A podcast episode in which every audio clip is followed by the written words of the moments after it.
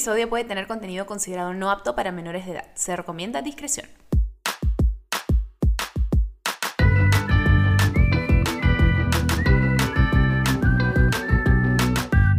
Bebé, escúchame. Hola. ¿Cómo estás, bebé? Qué lindo tenerte aquí, escuchando mi melodiosa voz. Oh, yo sé. Yo sé, sueno como Ariel, me encanta. No, ya. ok. Bueno, antes que nada, quiero darte la bienvenida a un nuevo episodio aquí de Bebé Escúchame. Para quienes no me conocen, yo soy Didi y en este podcast hablamos sobre temas que no son lo suficientemente hablados y por eso los hablamos nosotros. Yupi, estoy dorada para todos. pues bien, el episodio de hoy es un episodio que de alguna manera nos dimos cuenta que no habíamos grabado hasta ahora, pero era como que, ¿cómo no lo hemos hecho? Sé que lo hemos tocado en diferentes ocasiones, en episodios pasados, cuando hemos hablado de diferentes temas, pero nunca habíamos hecho un, episodio centrándonos en eso. Entonces ya llegaba su momento. Hoy lo que queríamos hablar era sobre el acoso callejero, eh, la violencia en las calles, es decir, las desigualdades y violencias sistemáticas que padecemos constantemente en algo tan simple como tomar el bus, caminar por la calle, andar en bicicleta, usar ropa y básicamente existir. Eh, y es algo que por lo que pasamos muchos de nosotros de nosotros. Entonces nos parecía importante conversarlo y hoy día tengo unos, unos invitados de lujo realmente para poder conversar con eso. Tenemos dos personas invitadas. Eh, una de estas personas es artista visual que busca sensibilizar sobre el respeto y la defensa de las poblaciones vulnerables. Otra de estas personas es ilustradora que busca dar visibilidad a las poblaciones más vulnerables del país a través de su arte. Sus ilustraciones son protestantes informativas, generalmente desde el punto de vista de una niña. Eh, realmente su arte es súper, súper bonito. Eh, y estas dos personas forman parte de un colectivo que me parece una comunidad hermosa. Yo no sabía que existía realmente me enteré hace muy poquito. Me parece genial iniciativa. Básicamente es una comunidad de All Star de Converse, que es un espacio creado para apoyar a jóvenes artistas emergentes de diferentes ramas del arte, porque hay personas que son fotógrafos, hay personas que son ilustradores, cantantes, audiovisuales, etc. Eh, y me parece increíble cómo se han juntado y les invitan a formar parte de proyectos o colaboraciones donde estas personas puedan explorar y exponer su arte con un mensaje eh, importante, que es importante recalcar, ¿no? Y continuar eh, compartiendo. Así que sin nada más que agregar, bebés, por favor, acompáñenme en darle la bienvenida a nuestras invitadas de hoy. María Paz Cárdenas y Didi, Didi Colores.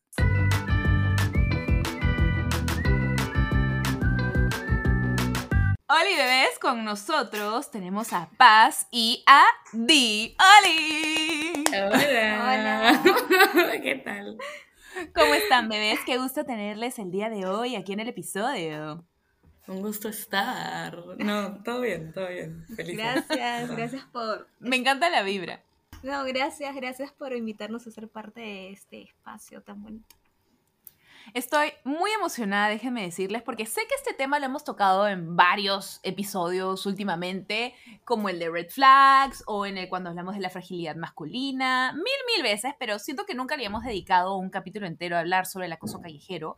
Y siento que llegó su momento, ¿no? O sea, es algo que nos pasa tanto en todas partes del mundo y era como, ¿por qué nos hemos demorado tanto en hablar de esto? De hecho, es que siento que también está como súper, o sea, está como, es tan normal, lamentablemente, como que en nuestro día a día. Se ha normalizado. Siento que ya, claro, como que ya ni siquiera, como ya, sí, ya, ya fue, pero no, como que ya lo, ya lo, ya nos desensibilizamos a este problema cuando en verdad es como nos afecta demasiado y nunca va a dejar de ser horrible.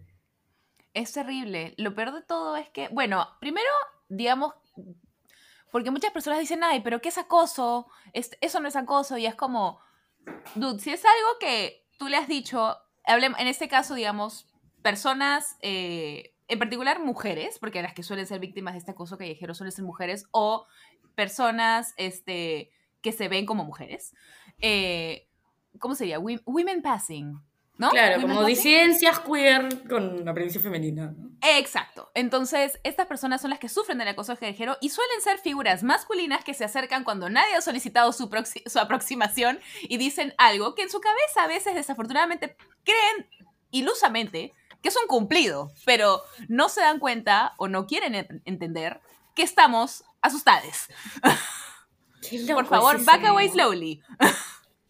Siento que hay mucho esta potestad de que eh, personas, hombres, se sienten en, ese, de cierta forma ese derecho de, em, no sé, transgredir algún espacio, sea virtual, sea físico, y lo que concluye es como que nos dejemos de sentir que nuestro espacio, nuestro cuerpo deja de ser nuestro, ¿no?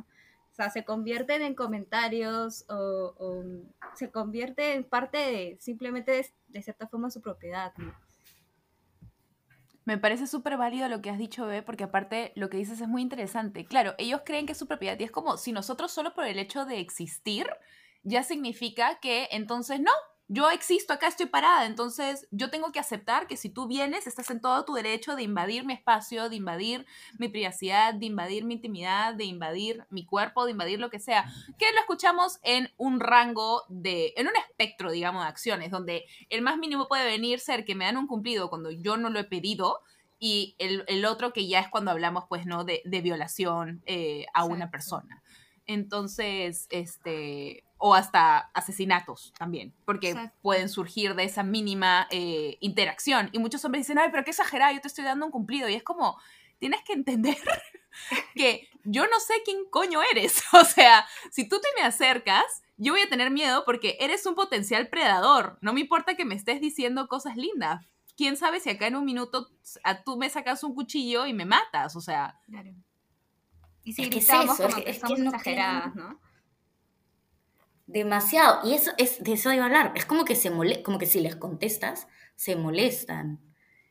Es como, no, o sea, quiero saber, yo siempre alucino, ¿no? ¿Cuándo les ha ligado? ¿Cuándo has estado caminando? Tipo, qué hombre cuando ha estado caminando por la calle y ha soltado un piropo repugnante y alguien le ha dicho como, maña, quiero salir contigo? ¿no? Como, ¿en qué universo? Ay, no, me enerva, de verdad. Es como, mamita rico, esto es que te quiero dar dura. ¡Ay, gracias! Este es mi número, toma, nos vemos el viernes. No, pues. No existe. No, no hay forma.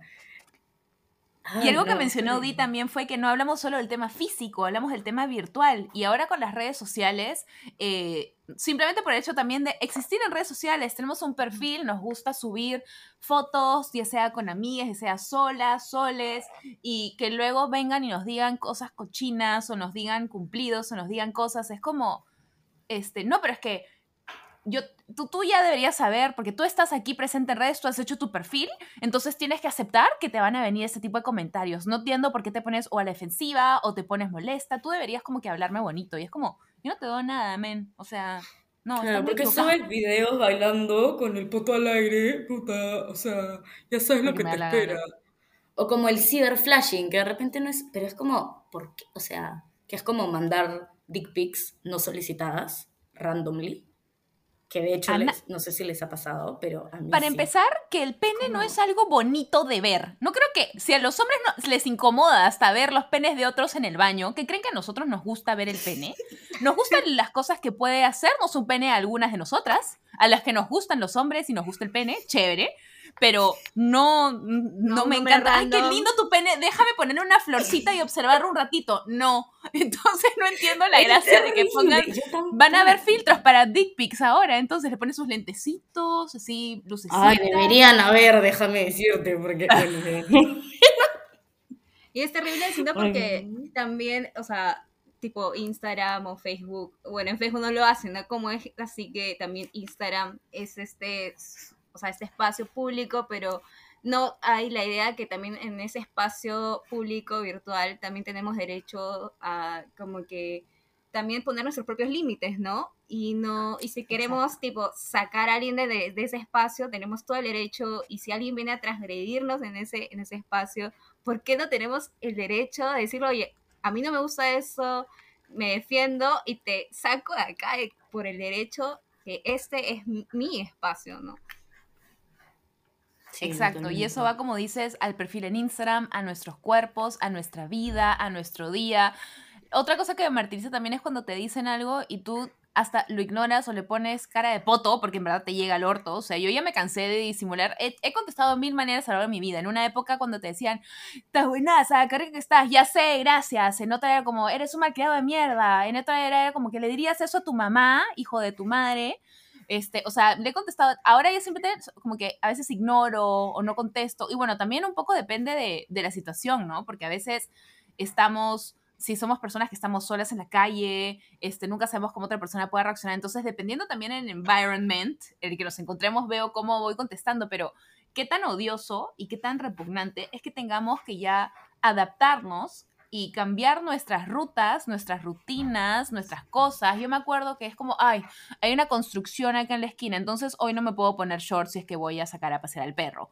O, ay, ¿verdad? Este, hay un... Y esto la gente dice, ay, pero qué exagerados, que no sé qué, entonces, ¿para qué se dicen así? Esto no significa que seamos personas eh, adultas mayores de edad. Yo recuerdo cuando tenía 11 años paseando con la persona que me cuidaba, porque mis dos padres trabajaban, y gritándonos asquerosidades cuando estábamos caminando de regreso del mercado. O sea, era una criatura de 11 años y estas cosas pasan todo el tiempo y la gente cree que es algo muy inocente. Claro, yo también, mi primer recuerdo de piropo lo tengo en uniforme. En un, Imagínate. en uniforme. Y yo no... es que entiendo, porque entiendo, porque sé que esto es una realidad que sufrimos como que no solo en Perú, sino en todas partes, pero no entiendo, como no logro ponerme en la cabeza de qué está pasando por la cabeza de, de quien, del acosador, ¿no? Como que, ay, no sé, me parece terrible. Y lo peor, yo siento que también que o sea, todas las personas que, o sea, pueden haber de cierta forma vivido ciertas experiencias y ya, pues, no sé, ya tienen cierta edad, eh, de cierta forma es más fácil identificarlo, pero como a una tipo niña o adolescente, este, que por primera vez recibe de cierta forma un comentario que no lo sabe identificar como acoso, ¿cómo lo identificas si, no sé, sus padres no le enseñaron ¿Y cómo se lo explicas? Claro, y estoy a punto de poner mi cartel a través de este, no sé, un cartel acá diciendo como educación sexual integral. O sea, no, no, las niñas y adolescentes no saben identificar eso porque nadie se le dice, oye, nadie en la calle te puede tocar, nadie te puede decir eso. Y es feo, ¿no? Para ellas especialmente, que siento que son más vulnerables a esto, ¿no? Totalmente. Claro, nadie te da un warning.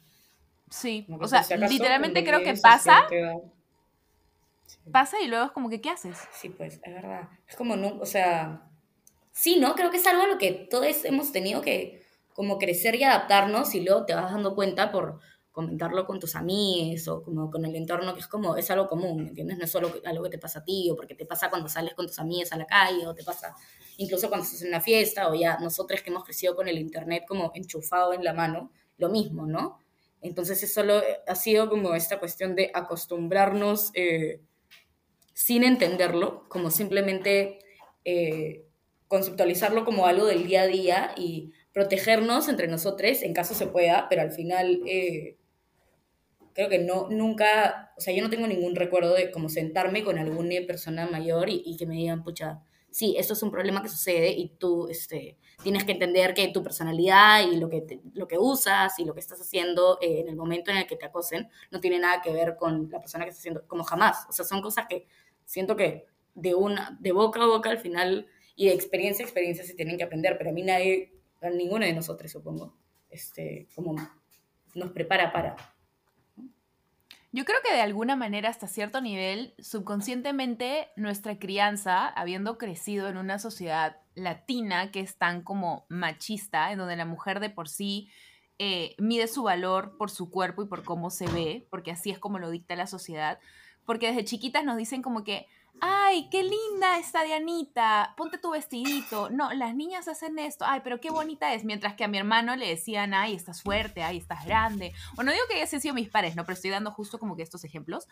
Y este, mm, después mi papá me escucha y me dice, oye, me estás blasfemando. No, no digo que haya sido mi papá, pero como que a eso me refiero. Y es algo muy común. Entonces, mientras vas creciendo, pequeñas cosas como, ay, pero hijita, tú no deberías comer postre porque si no vas a engordar. Pero ese tipo de cosas no se lo dicen a los hombres. Entonces, como desde chiquitas o chiquites, estamos teniendo esta idea de que, ok, yo valgo, o sea, mi valor como persona está muy ligado a mi cuerpo. Entonces, ya ni siquiera nos parece extraño que personas que ni siquiera nos conocen nos estén comentando sobre nuestros cuerpos eh, por la calle, porque es algo que constantemente vivimos este, en el colegio, en la casa, con la familia, porque el tío sí es como que, ay, hijita, estás más flaquita, ¿no? O estás más gordita, o estás más... Estás más cachetona. Estás más cachetona, como que estamos comiendo mucho postre, ¿eh? y es como, dude, o sea, yo creo que de ahí hay un tema también donde nace de raíz. Vamos a hacer una pequeña pausa y vamos a volver acá con los bebés para seguir conversando de esto.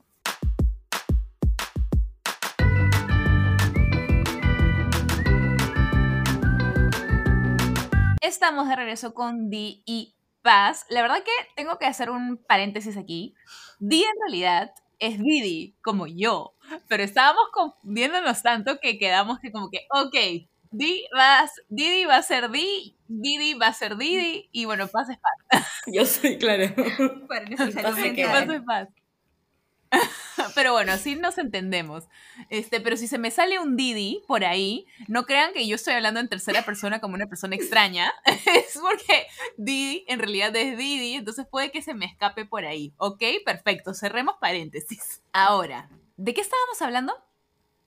O sea, sé que la cosa que dijeron, pero ¿qué punto me quedé? Creo que estábamos hablando de, ah, claro, cómo realmente de alguna manera no es Nos tan raro para para. nosotros. Exacto, nos crían para eso, entonces nuestra cabeza no tiene tanta complicación en entender, hasta si no nos explican, como dijiste Paz, cómo es que funciona o por qué nos están diciendo estas cosas. Pero a mí sí me Este, costó, ¿ah? así, Cierto, ah, cuéntanos un poquito cómo fue tu experiencia para ti. O sea, creo que también es porque yo crecí, este, o sea, en mi familia, tipo, yo no tengo primes y yo soy como la prima mayor. Y en mi casa todas, o sea, el único hombre era mi abuelo, todas eran mujeres. Y, o sea, siempre es como, o sea, crecí rodeada de mujeres mayores. Creciste que- en matriarcado. Claro, un poco, en verdad sí. Que de hecho igual estaba, ¿no? Cuando venían los amigos del abuelo y todo el mundo ponía la mesa y era como, "Mm, ¿por qué nadie hace nada? ¿No? Y cosas Claro. como esas que son como ya del día a día. Pero Que hemos normalizado que, también.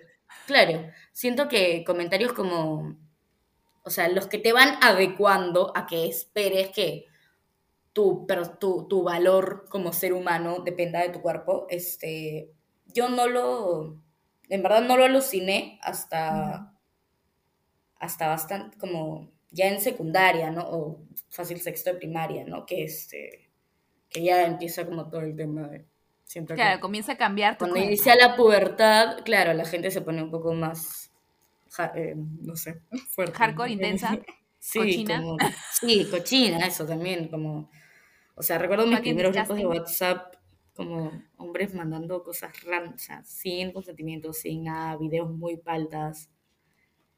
Y de hecho yo ¿Y no, para ti fue algo similar?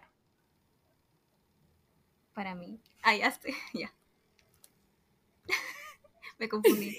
Este, hay un dato súper, creo que es súper importante de mí, que yo tengo cinco hermanas, somos seis, y mm, mi familia, o sea, mis papás son bastante tra- tradicionales. Y bueno, en verdad, yo, igual que Paz, no sentí eso hasta secundaria, pero algo muy importante también de mí, que es como que es muy bonito también para, para mí contarlo, es que mi papá no ha sido de, de esos, de esos papás que, no sé, me ha tratado distinto por ser niña. O sea, me llevaba a sus partidos de fútbol, yo jugaba con mis primos y este, yo era bastante de hacer cosas de, entre comillas, voy a poner esto, cosas de niños. Entonces, Ujú. todo esto, lo, realmente, todo ese tema del acoso, de, de comentarios que no sabía cómo identificarlos, que eran acoso, cosas que yo no quería, o sea, me sentía incómoda, eh, fue en la secundaria. Y especialmente cuando salía del colegio en esta falda y este por la calle, ¿no? Y justo me iba de regreso a la oficina de la- del negocio de mis papás, que era en Centro Lima, entonces ahora como que es distinto porque, por ejemplo, Miraflores hay como más personas que puedan, no sé, hay quizás distintas personas a las que pude encontrar en ese momento en el centro de Lima porque habían hombres adultos eh, de cierta edad, entonces realmente yo caminar a esa edad por esos lugares eh, de cierta forma determinó bastantes aspectos, comportamientos que fueron pasando en los años, pero ahora es totalmente distinto, ahora como que es un proceso de empoderamiento, ¿no? Pero es muy importante tener esos, como que esas, de cierta forma, esas experiencias para mí ahora. Claro, en verdad qué loco, porque acá eh, les tres hemos tenido experiencias distintas, como mencioné, bueno, mi papá y mi mamá con... Yo, soy, yo tengo un hermano hombre, yo soy la mayor, y yo, o sea, a nosotros dos particularmente nunca nos trataron diferente. Mis papás, este, nunca me dijeron, bueno, Denita, tú recoge la mesa porque tú eres mujer. No, jamás ese tipo de actitudes. Pero no sé si era porque yo no quiero acá darme la cosmopolita porque estoy hablando de primaria, ya, Didi en primaria, pero leía bastante, veía un montón de tele. Yo era de las que se despertaba en la madrugada a ver televisión, o sea, obsesionada de todas las cosas. Entonces, este, quizás, y bueno, familia o gente extensa y yo siempre escuchaba y para mí el tema de mi cuerpo siempre fue una batalla constante a lo largo de mi vida. Entonces, quizás era más sensible a temas que o cosas que me dijeran respecto a mi cuerpo otras personas familiares, este, personas en la calle, eh, de todo. Y para mí sí fue un tema como latente, no necesariamente desde casa, pero hasta de muy chica ya entendía un poco cómo funcionaba el mundo. Eh, no por mi crianza de padres, pero sí en mi crianza, pues, en una sociedad latina. Entonces, para mí eso sí fue bastante fuerte y lo entendí desde bien pequeña. Y yo sí era de las que de alguna manera asoció como, ok, mm, eh, yo valgo según mi cuerpo y eso fue algo que también me costó mucho. Entonces, cuando comenzó todo este tema de el catcalling y el acoso callejero y todo, incluso siendo pequeña, no me fue muy difícil de entender de dónde venía. Como que algo en mí dijo como que, ah, o sea, qué asco, pero ok, entiendo dónde viene. Pero eh, me parece súper interesante cómo eh, les tres hemos tenido como diferentes maneras de ver esto, pero desafortunadamente sí, pues es un mundo bastante vasto y todos tenemos diferentes experiencias de cómo esto funciona. Lo único que tenemos en común es que a todos les pasa. Claro. Sí, pues eso. Exacto. Y algo que me parece interesante em, de que también hablemos es que hemos tocado el tema también, pues tú lo mencionaste, Di, el, lo de la falda, ¿no? Siempre está el tema de la ropa, que lo mete... Ah, pero ¿qué está usando? Demasiado eso. Que porque el calzón era así, que porque la, el sostén... ¿De qué color? Perdón, eh, ¿qué tiene que ver? De todo tipo de características puede encontrar hasta el mínimo detalle para justificar el acoso. Y es Para echarle la culpa a la víctima, siempre. Eso es lo más terrible, en realidad. ¿Se acuerdan de hace unos años, eh, aquí en Perú, para las personas que nos escuchen de otros países, que había habido pues este caso de violación en el que la víctima, o más bien la sobreviviente, sí lo llevó como a la de la ley y lo denunció, y el abogado que defendía a el acusante dijo, bueno, pero estaba usando calzón rojo y era una, una chica con vida social. Y era como que, what the fuck acabas de decir. y desafortunadamente, ¿en qué mundo vivimos que un abogado puede salir a decir eso abiertamente y pensar que esa es una defensa válida? Claro, y no pasó nada. O sea, fue como, de, hecho en la corte como nadie se indignó, como el, la molestia salió después cuando vino a medios y obviamente todos lo escuchamos pero estoy segura que en ese momento fue como, ah, sí, tiene, como, que ilustre este señor para decirnos esto. Es como súper trivial, ¿no? O sea... No, o sea, eh, en verdad creo que muchos de estos comentarios los puedes encontrar eh, no solo en personas que tienen micrófono o que tienen, o que siento realmente que hay unas personas que querían arrebatarle el derecho a hablar porque Ay, pues, ahorita hay tantos podcasts de alpha males que, que veo en TikTok de gente que responde a esos y es como, brother, ¿cómo? Quítenle los micrófonos a el internet. Son demasiado falta, demasiado falta, Uf.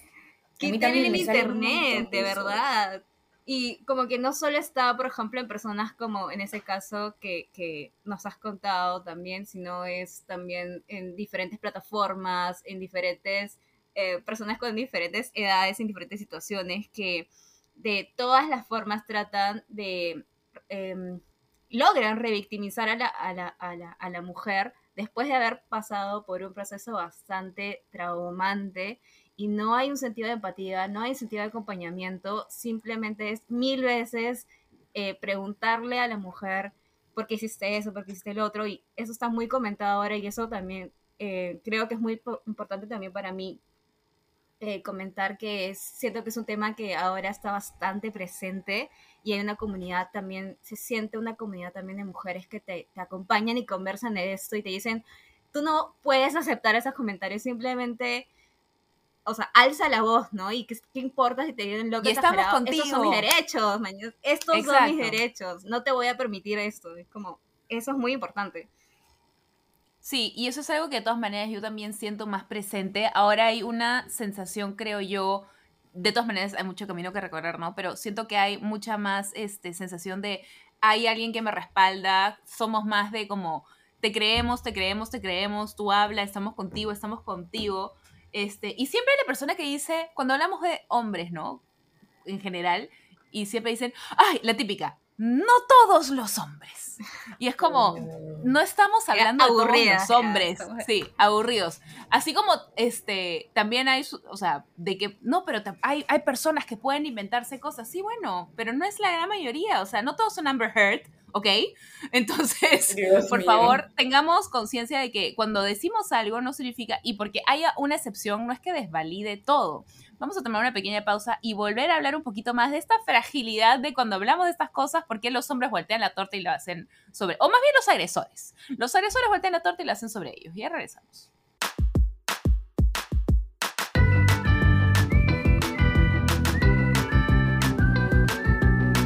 Estamos de regreso y estábamos hablando un poquito de la típica frase que dicen, ¿no? La de no todos los hombres, not all men. Y es como, a mí hace poco vi un TikTok, yo, voy yo hablo demasiado de TikTok porque en verdad mi algoritmo me conoce demasiado bien y me vota demasiado de estas cosas, entonces veo con creadores demasiado cools. Y había esta chica que lo explicó de una manera tan simple y tan perfecta. Y es como, cuando te dicen, ay, no todos los hombres. Y es como, ok, hagamos un ejercicio muy sencillo. Imagínate que te invito a mi casa eh, y hay cinco tortas. Y yo te digo, bueno, una está envenenada, pero no te voy a decir cuál es. Y no puedes darte cuenta por fuera. Entonces es como, obviamente, no vas a querer comer ninguna torta. Entonces, es como, así es también en la vida. O sea, me dicen, "Ay, pero no todos los hombres somos agresivos, no todos los hombres somos así, no todos los hombres agredimos, que no sé qué. Y es como, ya, pero yo no te conozco. Yo no sé si tú vas a irme o no. Eres un potencial predador. Entonces yo igual voy a ser cuidadosa. Claro, totalmente. Y de hecho, bueno, sí, en ese tema también, porque al final, o sea, por más que parezcan muy lo máximo y ay, yo jamás, y soy deconstruido, yo soy diferente, es como al final, en verdad, nunca sabes hasta que sabes. Y es, no sé, es como muy... Yo soy Y bien también las cifras, ¿no? O sea, y también, Exacto, las eh, estadísticas hablan por sí mismas. o sea, no, mm, como también he escuchado eh, bastante hablar a muchas amigas, este, eh, no todos los hombres, pero sí realmente casi todas las mujeres a diario en diferentes formas. Entonces, em, yo siento que ahí está como que se lavan las manos y simplemente dicen eso y pues también cuando pasan ese tipo de situaciones o estas noticias eh, que son en verdad reflejos de lo que pasa a diario, lo que nos pasa a diario, no dicen nada. O sea, simplemente lo solo hablan cuando o se está o las, a las mujeres eh, alzan su voz por ello, por, por todo esto, y solo hablan para poder decir, no, no es así, pero cuando sucede, ellos también no, no, s- no sé, siendo hermanos, siendo hijos, se quedan callados, o sea, no, no hacen nada y simplemente critican cuando alguien dice, oye, eso no está bien, es como, mejor, mejor no hagan nada, no sé, no sé cuál es su intención. Sí, pues. Solo les interesa cuando es para rebajarnos o como ponernos en cuestionamiento, ¿no? Y es O para alzarse ellos. Claro, o sea, para darte la contra, ¿no? Como que, ok, ya, no todos los hombres, pero sí lo suficientes. Creo que es Sí. como un tema del control. Como todo tipo de violencia, que realmente es un tema de control y de poder, porque, ay, dicen, no, que es enfermo sexual, no sé qué. No, cuando hay una violación de por medio, no se trata de un, este, de un tema sexual. O sea, los estudios muestran que es un tema de violencia y de poder. Entonces, yo creo que esta es una manera en que también ellos retoman poder de la, de la conversación. Entonces, justo lo que mencionaba también de otro, otro contenido que vi en TikTok de una chica, es como que decía, entonces, cuando hablemos de estos temas, volteemos como que nosotros la manera en que damos el diálogo también, como que en lugar de decir, no todos los hombres, digamos, este, bueno, este, ay, ¿cómo fue que lo puso? Este, mm,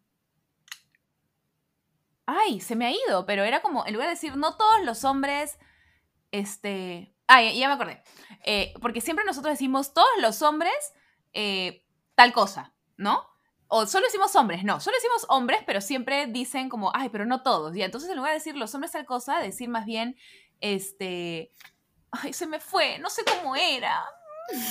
Ah, también puede ser, puse favoritos, pero había una manera en que cambió el discurso que en lugar de la manera en que armamos la oración, digamos, el diálogo, no le demos la oportunidad de que nos volteen diciendo, pero no todos los hombres, sino más bien ponernos a cuestionar un poquito qué estamos diciendo, porque al fin y al cabo ellos lo que quieren es darnos la contra. Decir, no, pero tu argumento no es válido porque tal cosa. Y es como, entonces, hagamos otra cosa. Ah, ya, me iluminé. Lo que decía, en lugar de decir, los hombres no hablan cuando decimos, este, eh, que hay violación, decir más bien, este, ¿cuántos son los hombres que alzan la voz cuando hablamos de violación, por ejemplo? Y ahí se quedan calladitos porque ellos no pueden decir nada, porque no están diciendo todos los hombres, porque ellos tampoco nunca han dicho nada. Entonces, ese tipo de cosas que, también podemos hacer nosotros para continuar dialogando, desafortunadamente es una manera más en la que nosotros tratamos de retomar responsabilidad sobre estos temas para que continúen siendo hablados, porque estas otras personas no hacen el mínimo esfuerzo. Em, pero sí, efectivamente es es muy triste que, que, esta sea nuestra realidad y que nosotros continuemos hablando de esto y se queden callados. Hace poco hubo un, eh, caso eh, en el que abiertamente la persona hablaba de cómo de chiste había agredido a estas chicas que ni siquiera estaban enteradas, que estaban inconscientes de haber tomado y todo, y qué bestia la cantidad de personas, hombres y mujeres, que salían a la defensa del chico y es como, brother, esta persona ha admitido abiertamente en un video que ha cometido una violación. ¿Por qué no están hablando de esto, mañas? O sea, ¿en qué mundo vivimos en el que alguien puede pensar que no van a haber repercusiones o consecuencias de hacer una cosa así? Exacto. Y hay algo... Ah, disculpa, no sé. ya. Hay algo que, que es súper importante también, como, como se me o sea, como que siento que es muy urgente también comentarlo, que eh, también muchos acosadores son potenciales agresores y em, cuando se hace una denuncia, cuando una mujer tiene todo ese proceso de también la valentía y también el acompañamiento de poder eh, denunciar, no se le toma con la suficiente de, cierta forma seriedad, ¿no? Simplemente, ah, ya es, ya una cosa más, ¿no? Pero muchos de esos casos son de hombres que en el futuro pueden ser agresores con sus parejas o en casa o con sus amigos, entonces, en verdad, eh, también eso es muy, creo que es un tema bastante importante también de decirlo, ¿no? O sea, no es simplemente que te piropeen, sino esta persona tiene ciertas conductas que se pueden, está a un paso de poder no sé, agredir también en otras formas, ¿no? No solo eh, a boca a boca, sino en otras formas, físicamente, X.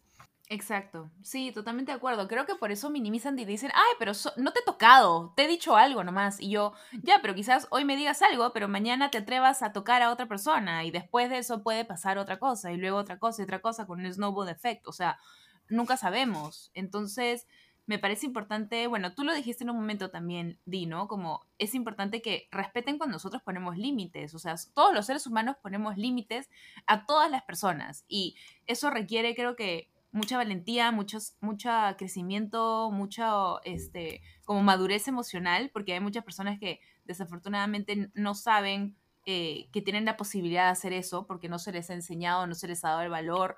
Eh, o se les ha hecho ver el valor que esas personas tienen en el que dicen, oye, yo puedo decidir hasta dónde de tal cosa. Y cuando nosotros de por sí ya hemos hecho el trabajo de poder saber, ok, nosotros estamos en todo nuestro derecho de poner un límite acá, que luego simplemente no lo respeten o nos ridiculicen por eso, es como, eso es lo, lo irónico. Es más triste también, ¿no? Como una, siento que una como se esfuerza tanto en conversarlo y chambearlo y sacar el tema a la luz y trabajar en el trabajo, como curar la experiencia y la evidencia, pero al final es tipo, no les importa. O sea, y es como les puedes explicar de todas las maneras posibles cómo te ha afectado y cómo afecta a tus amigos y cómo afecta a tus hermanos y como es como, no les interesa. O te preguntan dónde está la evidencia también, ¿no? O sea, ¿dónde está o sea, no, no, quiera, no quisiera ponerlo así porque puede sonar un poco frío, pero es la realidad, pero y preguntan dónde están los moretones, o sea, dónde están, literal, dónde está la evidencia eh, física de que te han agredido, ¿no? Y, es sumamente triste que consideren una agresión eh, lo físico cuando en un paso atrás está toda la parte emocional, psicológica, eh, en muchas formas que se puede dar la, también la agresión y la violencia. sí, ¿no? Son unas experiencias vividas que no puedes, eh, no puedes eh, enseñar como una fotografía de ello. Dicen, o sea, créanme, créanme, yo me siento así, estoy pasando por esto. Y pues no hay el acompañamiento, la sensibilidad por, por, parte de, de las entidades que deberían hacerlo. Sí, y es como, eh, o sea, ¿cómo lo expongo en palabras? Lo que pasa es que en verdad este tema, por más que nos hayan escuchado conversarlo de una manera como más, por momentos nos hemos reído, por momentos, o sea, lo convertamos más serio, en otros como más chill, es porque esto lo, lo conversamos nosotras nosotros todo el tiempo, porque es algo que nos pasa todo el tiempo, pero no deja de ser algo importante, algo serio, algo difícil, algo que no debería suceder y que es algo bastante traumático para muchos de nosotros. Eh, pero sí es importante entender que eh, todo esto que dice Did sobre el trauma, como dice, hay traumas que son invisibles a los ojos y el trauma es algo en lo que no puedes retroceder el tiempo. Una vez que esto ya pasó, ya es parte de ti por el resto de tu vida y no sabes cómo puede repercutir en esa persona. Quizás nunca más pueda tener una pareja estable. Quizás pueda, en un caso muy extremo, llevar a que esa persona se quite la vida. Quizás pueda llevar a que esta persona también se vuelva agresora, que es algo que pasa muchísimo desafortunadamente en el mundo cuando pasan algún tipo de trauma. Entonces, hay que entender las consecuencias que pueden tener ese tipo de acciones y realmente tomarlos con seriedad y que, que te digan, por ejemplo, dónde están las pruebas o tienes que entender cómo puedes cambiar la vida de esta persona si tú haces esta declaración, cómo sabes que es culpable. Brother, esta persona ya ¿Dónde está la pregunta de eso para la persona que, sobrevivió a esta experiencia, para la víctima? O sea, dices mucho de, piensa en, piensa en, el, piensa en su futuro. ¿Has parado un segundo a pensar en el presente y futuro de esta otra persona? ¿Un segundito? O sea, es realmente es disgusting, es indignante, es frustrante y ah, es que es, es irónico, es ridículo. No sé cuántos adjetivos más puedo usar para describirlo, pero es, es muy frustrante ver que estas cosas pasen y no nos tomen en serio o no nos crean o nos, nos revictimicen o nos volteen la torta o cuando simplemente tienes la valentía de hablar sobre esto y denunciar, solo denunciar y volver a contar toda esta situación tan traumática ya es tan, tan duro para que luego las personas no te tomen en serio y que luego vengan los medios y comiencen también a voltearte la torta porque quizás este otro agresor tiene la plata increíble para pagar al super equipo de abogados y luego tú terminas siendo la persona mala de la historia que se inventó todo. Es como, es un mundo tan horrible que esto suceda en nuestra realidad. Claro, y de hecho es es, o sea, ahora con, lo que dices, es, loco eso, ¿no? Como, o sea, el estigma de salir yo a decir, sí, o sea, yo a decir, soy víctima de violación, es mucho más indignante que decir, sí, este hombre es violador, ¿no? Como es, es mucho más fuerte decir, yo soy víctima que él, él es violador, cuando debería ser completamente al revés, o sea, siento que el estigma está construido alrededor de la víctima, como sentir rechazo, ay, que no, que... Los medios también lo ponen de esa manera. Claro, te pintan víctima como... fue Víctima fue violada, este, mujer fue violada, víctima este, sobrevivió a pedar no sé qué, es como hombre violó a mujer no sé cuánto, o sea, que, que acá la responsabilidad no caiga en la víctima, porque ahí lo que estás diciendo es, esta persona fue descuidada y esto le pasó, en lugar de, esta persona hizo tal acto vil, ruin, inhumano a esta otra. Sí, también es la responsabilidad de, de, de o sea, claro, como dices, de la, de la prensa, ¿no? O sea, también qué título le pone para captar más atención cuando debería centrarse en, en, el, en la misma, o sea, en la persona que también vivió eso y que está exigiendo derechos sobre ella, ¿no? Solo como que se preocupa más, como que no sé, más likes, más comentarios, a que se peleen en los comentarios, saber quién tiene la razón o no. Siento que ahí también eh, tienes mucha responsabilidad también este, las redes y también cómo cuentan las historias, ¿no? Sí, de hecho. Siento que también va de que a veces eh, las personas que, porque esto de repente es como un poco cold, pero de hecho en prensa y en, o sea, la gente que mueve las grandes, eh, los, los, más grandes medios de comunicación, de hecho hay un montón de encubrimiento y hay de ese tipo de violencia en todos los rubros. Y siento que también eh, está como la naturalización de que los titulares siempre estén puestos eh, para tirarle basura a la víctima en vez de al agresor, es porque los mismos redactores saben, como hay violencia detrás de quien está escribiendo, ¿no? Y es una forma también de encubrir y como horrible, pero protegerse entre ellos para seguir haciendo estas cosas, estas, estas, estas asquerosidades. Siento que, bueno, sí, lo que dijiste, ¿no? Este, que es un tema, o sea, que siento que, claro, por muchos momentos hemos como tratado de hacer, hacerlo más light, porque al final lo estamos conversando como, o sea, son lo que dijiste, es conversación que tenemos siempre y se da todos los días, pero al final, es, o sea, violencia es violencia por donde la veas, ¿no? Y creo que si, si bien es más fácil llevarlo así, como tratar de bromear con respecto a nuestro propio trauma, eh, sí es importante como verlo también en la luz de, lo horrible que es.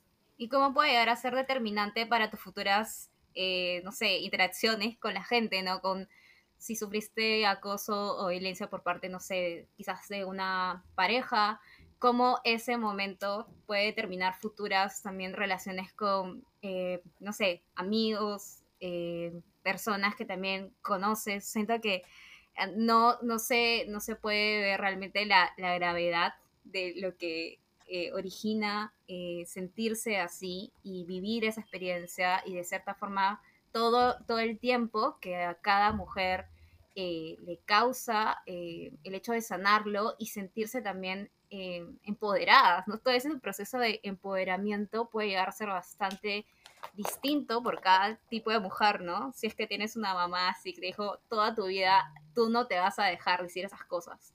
Es muy distinto quizás a una, una mujer que no tuvo quizás esa guía o no tiene ese acompañamiento o quizás amigas, amigas que, que estén ahí, ¿no? Para escucharla y decirle, oye, no, esto no puede ser, te vamos a acompañar, te vamos a escuchar.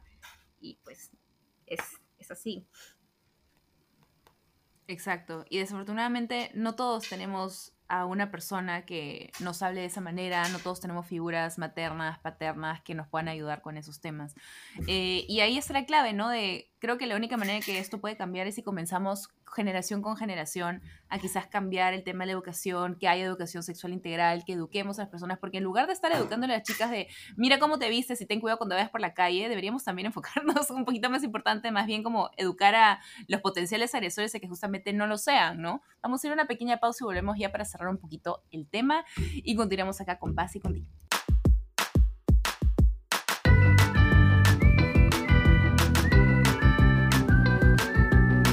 Entonces, bebés, ¿qué podemos hacer para que haya un cambio, para que esto no continúe sucediendo?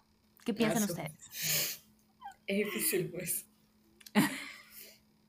es que siento que, o sea, de todo, siento que, nada eh, no ayuda, ¿no? No existe... Muy poquito, no existe. Claro. O sea, que es algo que, de hecho me rescataron eh, eh, durante la presentación del proyecto con Converse, porque yo siempre sentí que como, o sea, mi activismo a lo largo de adolescencia y, años, o sea, tipo tratando de cambiarle la forma de ver el mundo a mis amigos del cole o a como tratando de reeducar a mis hermanos que todavía están chiquitos, que a veces los escucho hablando con sus amigos del colegio y luego es como trato de corregir, que siento que igual no es nada, ¿no? Siento como que, ay, pucha, siento que podría estar haciendo mucho más, como empezar eh, proyectos más grandes, mandarme a sí parece, o sea, como cuando, cuando lo ves desde, desde adentro, es como, la afuera hay gente que le está metiendo muchísimo más que yo y te sientes un poco también como irresponsable y pensar en toda la gente que sufre por esto. Pero creo que el cambio empieza en uno, ¿no? O sea, muy, más allá de reconocer estas conductas como violencia, no es como un brother fastidiando, es violencia, ¿no? Por donde lo veas. Este, Y por, a pesar de que sea como súper fregado estar repitiendo lo mismo, y de hecho no es nuestra responsabilidad tampoco estar reeducadores con todo el mundo, eh, creo que sí es importante que por lo menos con las personas a las que queremos, eh, que en la mayoría, o sea, hombres, eh, como sí tratar de de corregir estas cosas o por lo menos sacarlas a la luz, ¿no? Como no permitirlas pasar, porque es lo más fácil, no dejar que simplemente, pucha, ya este dijo esto, ya, ya fue, así es, ¿no? Boys will be boys. No, boys will be boys porque, los porque se los permiten. De hecho, dejar de darles el espacio, dejar de darles la voz, dejar de darles el, micro, como bromeamos hace rato, como quitarles el internet textualmente, como cortarlos de una, ¿no? No permitir que esos chistes pasen, no permitir que que se desarrollen en el entorno porque, claro, de un chiste, ah, tu vieja, terminan en... O sea, ¿qué es la realidad? Aceptar cualquier tipo de, comportamiento como válido, claro. Entonces sí, siento que en verdad es eso, es este, sacarlo a la luz, como cortarlo eh, en el momento y, y, conversarlo. O sea, siento que eso que estamos haciendo ahorita es como demasiado importante, tipo, hacer que el tema sea... Resuene. Sí.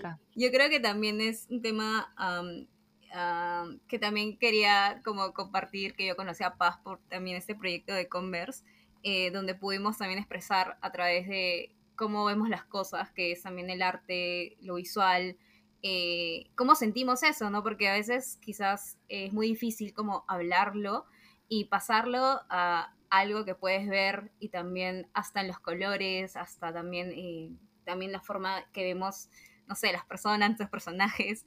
Em, creo que es muy importante también, para mí también, hablo también especialmente por mí, eh, cómo expreso mi sentir a través de la ilustración, a través de, de lo que hago, porque creo que hay muchas formas de inspirarse, pero hay una forma también que he venido inspirándome trabajando, creando, que también lo, lo, he sentido en otras personas, que es también a partir de, no sé si decir el enojo, la molestia, sino a partir de eh, querer alzar mi... La indignación, o sea, alzar mi voz a través de, de, eso, ¿no? De, de del, del, lápiz, de, de, lo que puedo hacer en un espacio en blanco y también cómo lo comunico a otras personas porque siento que al final lo que puedo hacer quizás pueda resonar también a otras mujeres y eso es también el poder también de las redes, ¿no? Que puede ser algo que pueda conectar con alguien.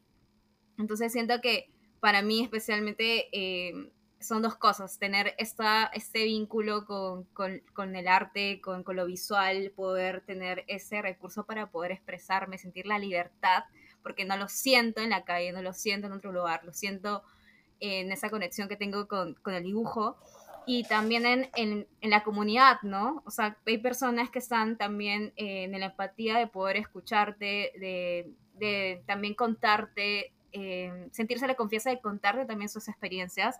Y también, no es ningún cherry porque de verdad lo siento desde mi corazón, de verdad que... Eh, Converse siento que nos ha ayudado bastante en eso, porque nos ha dado también la plataforma de poder expresar eso y que llegue a más personas, que llegue también a quizás personas donde no podíamos tener la oportunidad de conversar, de hablar así nomás. Entonces, eso, el poder hacer comunidad también ayuda a que más personas se sientan acompañadas en diferentes situaciones también de, de, de acoso y también desde uno, ¿no? También de, desde, desde el arte. Eso. Y Paz, para ti, ¿cómo ha cambiado desde que estás con el colectivo de All Star Converse? Un poquito, ¿en qué puede haber cambiado? No sé si la manera en que tú trabajas tu activismo o tu sensación de comunidad con, este, con, el tema de la experiencia del acoso, por ejemplo. Ya. Eh, bueno, creo que parte, lo que a mí más me vacila de la chamba que hacemos junto con Converse es esto de, que nos dan rienda suelta, ¿no? O sea, esta es la como nos presentan la problemática del mes o el tema a tratar y de hecho nos permiten como crear y curar a partir de propio propia experiencia y meterle el activismo junto con nuestro arte y el límite nos lo ponemos nosotros mismos, ¿no? Y siento que sí, o sea, yo con Converse hice un mural el año pasado Eh, hice también eh, otro tema con Pride eh, el año pasado. Y de hecho siempre son como cosas, este, como que, que llevo muy, muy cerca al corazón, ¿no? O sea, cosas que, que siento que, que es importante curarlas en conjunto y tratarlas como comunidad. Y de hecho, sí siento que desde que, desde que estoy aquí en, en la comunidad de All Stars, eh, como puedo, puedo permitirme a mí eh, como hablar de esos temas y quejarme de lo que verdaderamente me molesta eh, del comportamiento de muchas personas y de, la manera en la que llevamos ciertos temas y, ciertos tabúes que normalmente no se dan. O sea, en el día a día no los tengo. Y también me parece, o sea, he conocido a gente bravaza y he logrado como entender también perspectivas que nunca antes me había planteado, ¿no? Entonces, yo en verdad sí estoy como, y no es como cherry, sino genuinamente estoy como muy, muy agradecida este, con la comunidad entera de Olsars, en verdad. Es una Mencionaste un mural que habían hecho, que habías hecho el año pasado junto con All Stars. Este, a ver, respectivamente, bebés, ¿cuáles han sido algunas de las acciones más cool o que les han tocado más o que más les ha entusiasmado que han podido hacer de la mano junto con el colectivo de Converse All Stars? All Stars Converse. Bueno, yo este, hice mi primer proyecto para, con Converse. Fue eh, un stop motion que hice en Pride de 2021, que fue lindo, pero fue como la primera vez que le metía. Y luego en noviembre eh, me convocaron junto a otras dos este, amigas de colectivo que son eh, Ana y Dani, que son eh, arquitecta y diseñadora de modas, y, y pintamos un mural en Magdalena. Este, también la problema, o sea, como el, el tema a tocar era como la, como la figura de la mujer, ¿no? Y la figura del femenino, porque al final yo soy una persona no binaria, pero sí me he criado y he crecido con esta percepción femenina, entonces comparto todas las experiencias que, que ser mujer, entre comillas, conlleva, ¿no? Eh, y armamos este mural gigante, este, que lo hicimos en tres días al sol, muertas, pero, pero fue bravazo. Sí, fue, fue muy chévere y yo a ellas no las conocía y las conocí ese mismo día, o sea, como cuando nos juntamos a pintar. Y de hecho el arte conecta horrores, ¿no? O sea, fue en verdad muy, muy lindo. Y este ahora último, eh, que también tenía que ver con murales, pero era un poco más digital, también este, siento que me ayudó un montón. Este lo sentí como muy tierno, de amor. No sé. ¿Y tú? creo que el primer proyecto en el que pude intervenir, creo que fue el más, el más retador, porque fue una intervención en el espacio público, eh, de cierta forma fue una exposición. Mm. Eh, nos dieron como arbolitos, eh, esculturas de arbolitos, que en verdad creo que eran honguitos, no sé, eran como eh, unos lienzos en blanco de, cierta forma volumétricos y lo interesante es de que el tema era eh, transmitir nuestros propios colores, pero no ligados al color, sino cómo nosotros nos expresábamos o nos sentíamos a través de esos colores y por qué nos identificábamos con esos colores.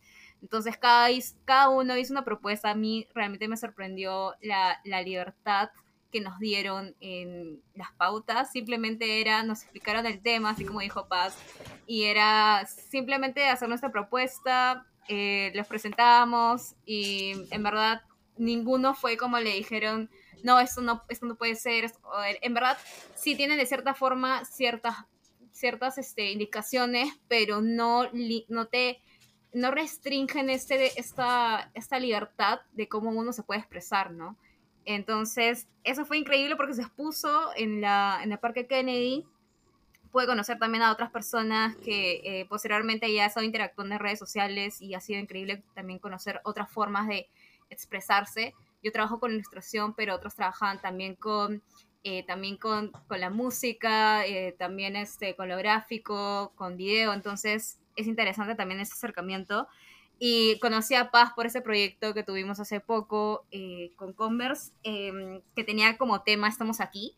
y era una forma de, de poder eh, recuperar nuestras calles como mujeres a través también de lo, cómo nos sentimos, cómo lo vivimos y cómo nos expresamos. Y apuntando a una realidad que en verdad ahora no es, no es, no es, no es real, em, de caminar libremente por, por, el espacio público, ¿no? Y hacernos, eh, de cierta forma, eh, que las calles de cierta forma sean nuestras y hicimos esta intervención en calles donde nos habríamos podido sentir de cierta forma, um, habíamos tenido alguna, alguna experiencia que, de acoso y nos tomamos una fotografía de ese espacio y le interveníamos a nuestra manera, ¿no? Y cada uno tenía una, una historia distinta y pues todo el proceso fue hermoso y también escuchar a las otras personas también qué es lo que habían vivido y compartir su arte final. Es, en verdad, hermoso. Gracias, Poppers. Bueno, suena a que realmente han una comunidad súper linda, llena de apoyo. Si escuchan ronquidos, perdonen, ha entrado el porcino y está con una pelota y está haciendo ruidos extraños. Eh, suena que en verdad ese colectivo ha hecho experiencias increíbles para que compartan juntas y no solamente para ustedes y tener esa sesión de comunidad, sino que realmente le brinda una conversación interesante sobre un montón de temas súper valiosos a muchísimas personas, como tú mencionaste, algunas eh, eh, exposiciones que son en espacio público, otras que son murales, o sea, me parece que es bastante genial que hayan empresas, comunidades, marcas que le vean la importancia de conversar de estos temas e incluirlos como algo clave en el mensaje que también quieren transmitir, porque siento que en verdad eh, en un mundo capitalista donde vivimos es importante también tener una noción eh, de que no solamente hablen y hablen, porque muchas marcas hablan, pero no siempre actúan sobre lo que dicen. Entonces me parece genial que haya esta iniciativa por parte de Converse y que las haya llevado también a ustedes eh, les ha ayudado a ustedes también a conocerse y eso me parece súper, súper lindo. Eh, me ha encantado que también he podido conocerlas ustedes y eh, si tienen alguna información para las personas que están más interesadas en también conocer un poquito más sobre este colectivo, nos podrían compartir un poquito de dónde lo pueden encontrar o qué cosas pueden hacer al respecto. Bueno, sí, la comunidad, o sea, el Instagram de Converse All Stars es Converse All Stars. Este, de hecho, la comunidad de All Stars de Perú no sé cuántos somos, pero somos bastantes. Y es, este, todos somos como artistas, ilustradores, eh, disidencias, y siempre eh, las problemáticas las, eh, nos, como las presentan personas que tienen experiencia con, con esto vivido, ¿no? Y... Un poco como el los de Bebé Escúchame también en ese sentido. Claro, o sea, siempre, siempre el proyecto este, se lo dan a quien, a quien ha vivido esto, ¿no? A quien se, como que se mueve un poco más por la línea de lo que se va a hablar, exacto. Y sí, o sea, el Instagram de Converse, está el Instagram de Converse Perú, pero aparte está el de Converse All Stars, que somos nosotros. Antes de concluir el episodio de hoy, bebés, quiero dejarles aquí el espacio a Paz y a Di para que nos cuenten también dónde podemos encontrarles a ellos en redes. A ver, Di, cuéntanos. Bueno, a mí me pueden encontrar como Didi Colores en Instagram. Em, yo comparto por ahí mi, un poco mi, mi, camino como emprendedora en la ilustración. yo era antes diseñadora industrial y lo dejé por, por este, por este Ah, bueno, por ser ilustradora y bueno, todavía estoy ahí lidiando con eso, pero nada, ahí, ahí pueden seguirme. Amo. ¿Paz? Bueno, yo estoy en Instagram como guion bajo MPCI, que son solo esas letras. Ese es mi Instagram personal, donde hay como más fotos mías y hablo más. Y mi Instagram de arte es desastre en paz. Y nada, eso, yo soy artista visual y nada, esas son mis cosillas. y, eso es todo, muchas gracias. Perfecto, bebés. Ya saben entonces que pueden encontrarles a ellas en sus redes sociales. También estoy dejando, por supuesto, escrito sus redes en la descripción junto con el colectivo Converse All Stars para que puedan también estar chequeando ahí todo lo que no solamente ellas hacen, sino también todas las otras personas que son activistas eh, dentro de este colectivo, todas las cosas que se vienen que son súper cool. Muchísimas gracias, bebés, por haber estado conmigo hoy día en este episodio. Me ha encantado conversar con ustedes y creo que como para resumir y ahora sí despedirme, eh, no se olviden todos los que nos escuchan, todos los que nos escuchan, que lo importante es seguir teniendo esta conversación, seguir hablándolo, no quedarnos calladas y que efectivamente esto deje de ser normalizado solamente va a suceder si continuamos hablando y diciendo que no está bien, que vamos, que queremos un cambio. Así que seamos parte activa de ese cambio. Ahora sí, ya para cerrar, no se olviden de seguirnos en el Instagram de Bebé Escúchame. Nos encuentran como Bebé Escúchame Podcast para poder estar chequeando segmentos de los episodios, próximos invitados, potenciales temas, este, etcétera, etcétera, etcétera. También uno que otro sorteo por allí, así que síganos por ahí si aún no lo hacen. Siempre estamos escuchando todo lo que nos dicen y sus opiniones. Y pues nada, creo que ha llegado a su conclusión el día de hoy este episodio. Muchas gracias de nuevo, Di y Paz. Y pues ya nos estamos viendo pronto. Gracias, bebés. Hasta luego. Los amo. Gracias, a ti. Chao. Chao.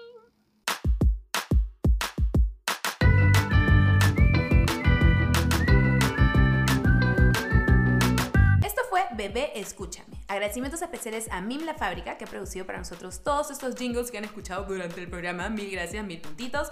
Y abajo les dejaré sus datos para que los contacten. Cualquier duda, síganos por el Instagram, Bebé Escúchame Podcast, y nos vemos en un siguiente episodio. Adiós, bebés.